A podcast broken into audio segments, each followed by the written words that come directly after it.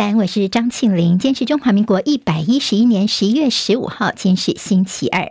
我们在 YouTube 上面现在直播已经开始，谢谢朋友帮庆玲分享、留言、按赞、免费订阅中广新网的 YouTube 频道，非常谢谢大家。天气方面来关心，东北季风减弱，但是水汽还是蛮多的。今天在北部跟东半部降雨相对比较明显，气温变化方面则是不大。北部跟东半部今天高温二十五到二十八度，中南部高温三十三十一度。微弱的东北风影响到明天清晨，礼拜四到周六的上半天是这个礼拜天气最稳定的时段，各地是晴朗暖热。周日时候又会有东北季风增强，天气会再度转变。好，今天清晨收盘的。美国股市表现，我们看联准会这两个官员的说法。好，今天美股是收低的。好，一个消息是美国在上周所公布十月份的通膨数据低于预期，所以今天看到联准会的副主席布兰纳德说，联准会可能很快就会放慢升息的步伐。不过，另外一位联准会的理事华勒则是说，在联准会停止升息之前，还有一大段路要走。好，外界解读这是比较鹰派的言论，所以今天在美国股市的表现。现也受到影响。好，今年中场时候，道琼跌两百一十一点，收在三万三千五百三十六点；纳斯达克指数跌一百二十七点，收一万一千一百九十六点；史坦普五百指数跌三十五点，收三千九百五十七点；费城半导体跌了二十六点，收在两千七百二十八点。乌克兰总统泽伦斯基在昨天，他首度亲自到访刚从俄罗斯手中收复的赫松市，他并且带头高唱乌克兰的国歌。好，那么他也说，光复赫松是对俄罗斯战争结束的开端。倒是《华尔街日报》报道说，美国高层认为说，俄乌战争双方已经暂时难以在战场上夺取大片的土地了，所以说希望基辅方面干脆见好就收，趁冬天不利作战的时候。寻求跟俄罗斯的和平谈判。美国对俄罗斯军事供应链的最新制裁清单，看到我们有台湾厂商在榜上，这是从事电子零组件批发的台湾内湖的瑞元科技，在这个美国对于俄罗斯军事供应链的最新制裁清单上。南韩仁川在礼拜天举行亚洲七人橄榄球赛，香港跟南韩的决赛，就主办单位把反送中的劲歌《愿荣光归香港》误当成中国大陆的国歌来播放。好，这消息使得港府炸锅了。昨天找来了韩国驻港总领事，表达强烈的抗议。初步调查，为什么会发生这样的错误呢？其球队的确是把正确的大陆国歌《义勇军进行曲》提供给主办单位，不主。办单位说呢，人为疏失，误播成“愿荣光归香港”。那么中间有些，到底为什么会有这么离谱的错误呢？有没有阴谋论？也引起了大家一些揣测。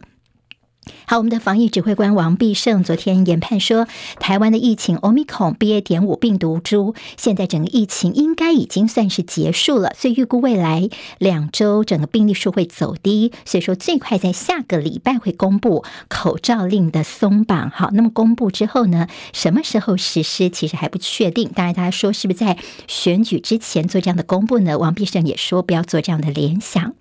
好，接下来我们进行十分钟早报新闻，十分钟时间快速了解台湾今天的日报重点。今天的报纸呢，在中时、联合、自由，还有像两大财经报，关注的都是台北时间昨天傍晚历史性的拜习会。好，昨天呢，拜习两个人大概谈了三个多小时的时间哦。那么呢，媒体呢也高度关注说，这两国的领导人的第一次的实体会面。好，那么两个人其实呢，一开始的时候呢，让媒体拍摄到他们整个。握手了八秒钟的时间。最近你看《中国时报》头版哦，这么一大张的照片，我们给直播的朋友看一下，几乎是有半个版面哦。好，看到了拜登跟习近平两个人呢是笑裂嘴哦，他们两个人算是好朋友、老朋友，在过去已经有些交情了。昨天的这个碰面呢，两个人都咧嘴的笑开来了。好，那么其实在这次看到习近平他的第三任期，那么拜登的其中选举选的相当的不错，看起来心情很好。中时的标题叫做历史性。的拜习会，巴厘岛登场，拜登表明反对北京对台湾采取胁迫跟咄咄逼人的行动，并且破坏台海和平跟稳定是他们反对的。好，习近平方面则是强调说，台湾问题是中国核心利益当中的核心，是第一条不可逾越的红线。好，在美中双方红线画在那里啊。那么昨天的碰面部分呢，还有到底谈了些什么？今天报纸都有蛮大篇幅的报道。那么当然，习近平的一个说法呢，主要是他们的呃央视跟新华社的一个报道啊。他们昨天其实在这三个多小时的拜习会之后呢，拜登他自己有开一个记者会。会好好，虽然两个人没有共同联合声明，但是拜登在记者会当中也接受了一些提问，那强调说他们到底谈了些什么？比如说在会后记者会呢，他特别说。相信呢，美中之间不会有新的冷战。他说：“我不认为中国有意立刻侵略台湾。我很清楚地表明，我们的台湾政策一直都没有改变。他并且希望说呢，和平解决。他说：我相信习一定完全明白我在说什么。好，但习近平的谈话最主要是说，希望美方哦能够说到做到，等于说能够落实的他们的一些说法能够落实到实处。好，在这个大陆官媒央视。”强调说呢，习近平说，台湾问题是美中关系第一条不可逾越的红线，台独跟台海和平稳定是水火不容的。好，那么现在还看到昨天在会后呢，也敲定说，美国国务卿布林肯即将访问中国大陆。好，有最新说法，可能他到北京的时间会在明年初。好，昨天呢，两个人是喜滋滋、笑容满面的，随着媒体的一些讨论起来，看起来都是气氛相当的不错。好，其实在这个新华社也说，习近平告诉拜登说，美中关系不是你输我赢、你兴我衰的什么零和博弈游戏。他说。宽广的地球是完全容得下美中各自发展、共同繁荣的。好，那么这是在两个人昨天的谈话，但在这互动部分呢，呃，大家也特别的关注。我们可以这个呃直播朋友看一下，像今天《中国时报》的内页呢。说在美中的新冷战之后，老朋友互相的这碰面展现的好交情。哈，这拜登跟习近平的握手。好，另外这边有个分隔画面，一开始两个人是走近，然后走近之后呢，那么两个人握手了八秒钟。好，开场握手的八秒钟呢，就是咧嘴笑。那么接下来呢，最后他们要回座的时候呢，也看到了拜登让习近平呢先走，那么他也手稍微扶着这个习近平的后背。两个人在过去曾经有一些这样的一些互动。啊，所以说现在气氛叫做相当融洽，好久不见，气氛热络。好，那么才看到说，昨天呢，后来的这个在场边呢是呃双方哦，美中是各坐一边，好，各九个人。那么那除了在现场，习近平跟拜登没有戴口罩之外，其他人都有戴口罩。好，那么其实到底哪些人在做，这也是大家观察的。像在拜登旁边的会看到他们的国务卿布林肯、财长叶伦、美国驻北京大使伯恩斯、白宫国安顾问苏利文；而在习近平旁边呢，大家注意到了，就是在这个入场当中的这最年轻的丁薛祥，还有大陆外长王毅，也都陪着习近平在现场。好，那么现在就说美中这次叫做护筑了护栏呢。好，我们就告诉你，我们的护栏在那儿，希望呢美中之间不要有一些冲突。图事件发生，好，那么这种防冲突的护栏，那么这次先逐下来，防止以后的擦枪走火。那么这次拜习会的余温到底能够维持多久呢？还需要观察。但是呢，可以看到的是，因为在美中关系之前是这么的紧绷，但是呢，拜习还是愿意见面，这本身就是有非常重要的意义了。但是你说你希望能够把防止冲突的护栏能够围起来哦，但是台湾问题恐怕还是一个难以化解的。好，那么裴洛西事件留下了相当大的一个阴影在哦，所以美中在这次拜习会之后有没有机会就真的尽释前嫌融冰了呢？可能后续还要再观察。好，今天看报报纸呢，大家都可以看到很多的讨论，那么我们就不再多做赘述了。今天在呃《联合报》的头版头条是他们的封关民调，这个封关民调呢，其实也看到的是在这次的呃选举，今天呢，在选举即将结束的时候呢。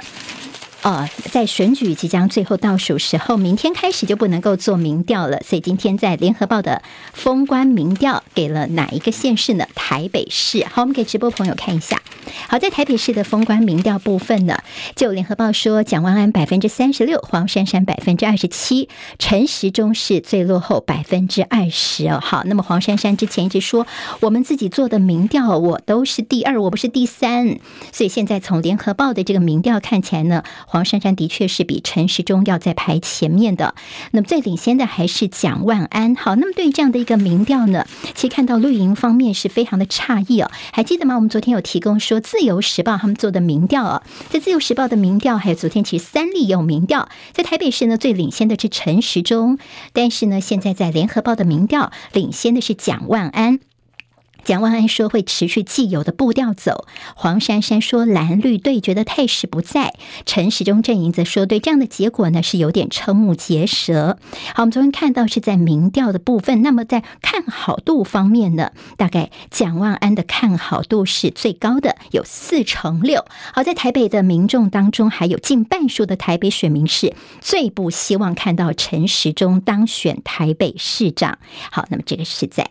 联合报的民调部分哦，那么也看到说，接下来的一些选票的流动呢，看起来就是蒋万安跟黄珊珊的选票互通的可能性是最高的。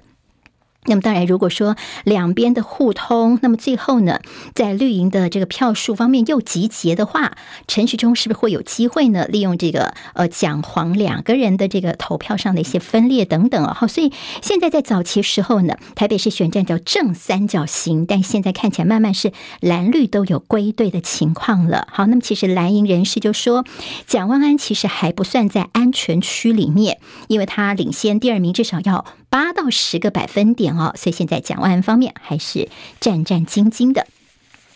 好，那么在这个联合报的社论有提到说，在民进党的选情方面的所谓抗中保台牌，好，蔡总统之前在造势的时候，他特别提到说，如果选举结果不好的话，国际就会猜想说，台湾人民是不是改变主意啦？好，那么意思就是说，把你民进党跟台湾的前途画上了等号。但是呢，我们其实用选票，我们也可以告诉大家说，民进党并不等于台湾哦。好，我们台湾有自己的这样的一个民主机制。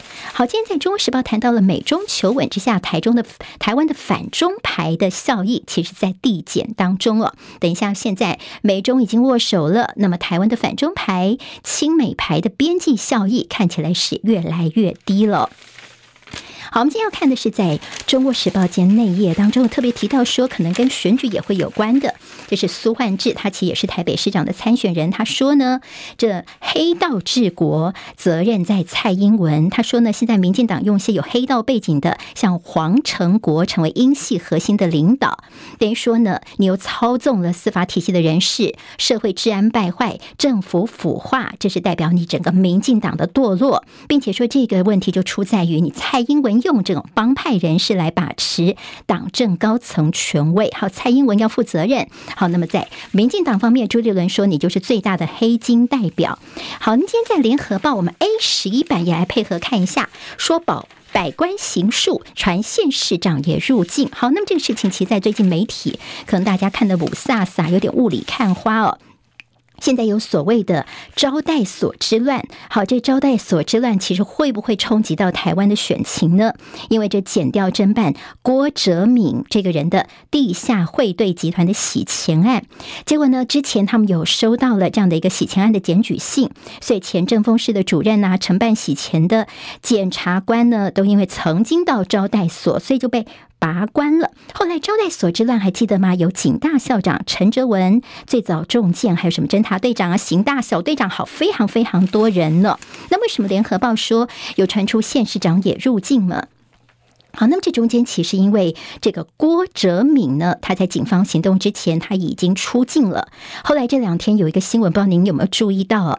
就是呢，这个当初检举的这个人呢，就姓李哦，他就出来说，他当初的确是有检举这个郭的地下会对，但是呢，我手上没有那些什么招待所的监视器的画面哦。好，那为什么要特别强调这个部分呢？那是不是担心说，呃，大家以为说录影带在他手上，他拍到谁呢？好，那么这中间。其实有些据传有县市长民意代表曾经也都是这些招待所的座上宾啊，就是现代的这样的百官行述。好，那么这会不会变成是流出来之后会冲击到选举呢？这是在中时跟联合间有相关的报道。自由时报见头版头条继续紧咬的是，昨天《镜周刊》呢说高虹安的这个小金库又有最新的爆料。好，那么其实《镜周刊》呢这个内容就说呢，高虹安呢他的助理费方面是低薪高报，然后呢这些差额方面要进到小金库里面去，可能是诈领六十万元呢。但在这个高虹安方面，昨天也有跳出来说明啊，那么强调说呢，他也是引用了过去的这个呃吴成典的案子来说自己都是根据以前在立法院。很多的其他的助理，呃，立委也都有这么做，但是到底是哪些人，他其实说的并不是那么清楚。好，联合报今天在内告诉大家，河北的石家庄，好，大陆的这个封控部分是不是慢慢的在解封呢？因为石家庄他们取消了全员核酸检测，好，核酸拜拜，慢慢是不是要解封了呢？但是大陆的优化二十条公布之后，一些防疫的乱象，甚至他们说我们不是躺平哦。好，在大陆呢，其实在这两天你看到了微博的关关键字。大家说，到底得了新冠的这些症状是什么？大家好像已经开始有些解封的心理准备了，看看疫情能不能够软着陆。两大财经报上市柜第三季获利写下五大惊奇，真的是前三季超会赚的。还有明年元月份十七号虎年封关，三十号兔年开红盘，好，跟股市有关的。十分钟早报新闻，我是庆玲，明天我们空中再会，谢谢大家，拜拜。